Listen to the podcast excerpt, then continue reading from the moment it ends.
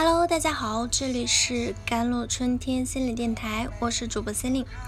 今天跟大家分享的文章叫做《成年人最真实的情绪都藏在深夜的朋友圈里》。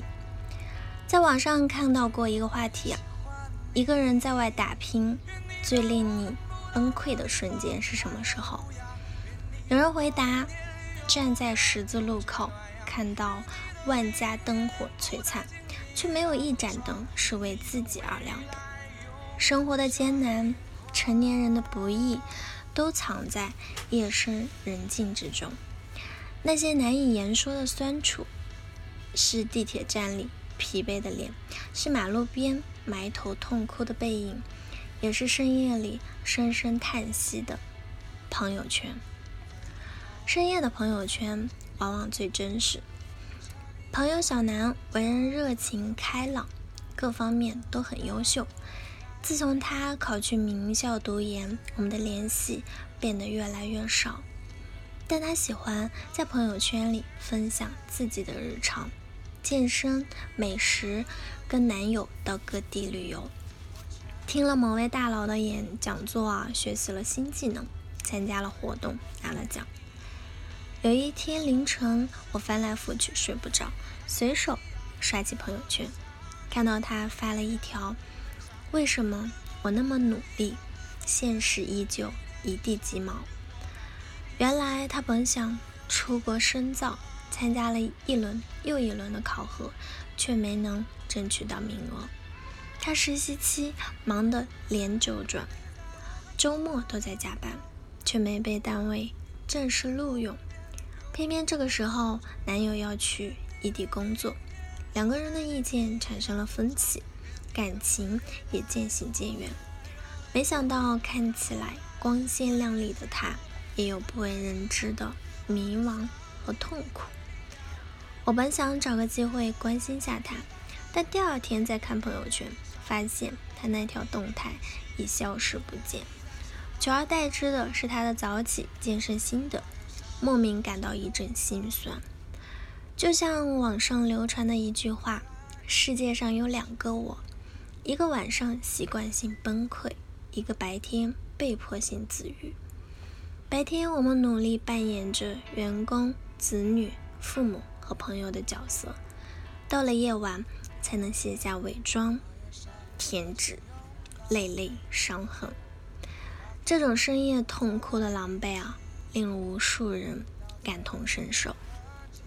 欧亨利在《麦琪的礼物》中说：“人世间所谓的生活，是由大哭、抽泣、破涕、微笑组合而成的，而在这之中，抽泣占据了绝大部分。成年人的世界是一场磨难重重的冒险，一路上谁不是饱受风霜？”倍尝艰辛，而每个人努力生活的人，都在别人看不见的角落，独自吞下了酸甜苦辣，扛过了雨雪风霜。成年人的自愈都悄无声息。有人说，在这个光怪陆离的人间，没有谁可以将日子过得行云流水。的确，没有哪种生活背后不是千疮百孔。每个成年人都在负重前行。电影《丈夫得了抑郁症》中有一个心酸的片段：高野是一家公司的售后人员，每天忍受着高强度的工作量，应付难缠的客户，内心早已崩溃过无数次。由于长期精神低落、食欲不振，他去医院检查，得知自己患上了抑郁症。但是他依然像往常一样起床做好早餐，按时出门坐地铁，正常的上下班。有人发现他的情绪不对劲，询问他是怎么了，他只是笑笑说：“我没事儿。”实在撑不下去的时候，他向公司提出了离职，领导却冷冷地说：“别发牢骚了，好好努力吧。”工作那么忙，大家差不多都忧郁了。大多数时候，成年人的不容易只能自己默默消化，因为你的崩溃不过是别人眼里的矫情。生活中，我们总是怕给别人添麻烦，怕招致不理解，怕换来冷漠或嘲笑。我们不敢轻易袒露内心世界的崩塌，而是默默地愈合伤口，独自重建生活。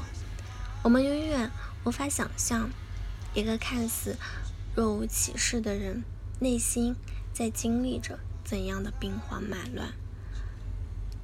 真正的成长。都是静悄悄的，那些肝肠寸断，只有自己能体会；那些悬崖峭壁，只有能靠自己翻越。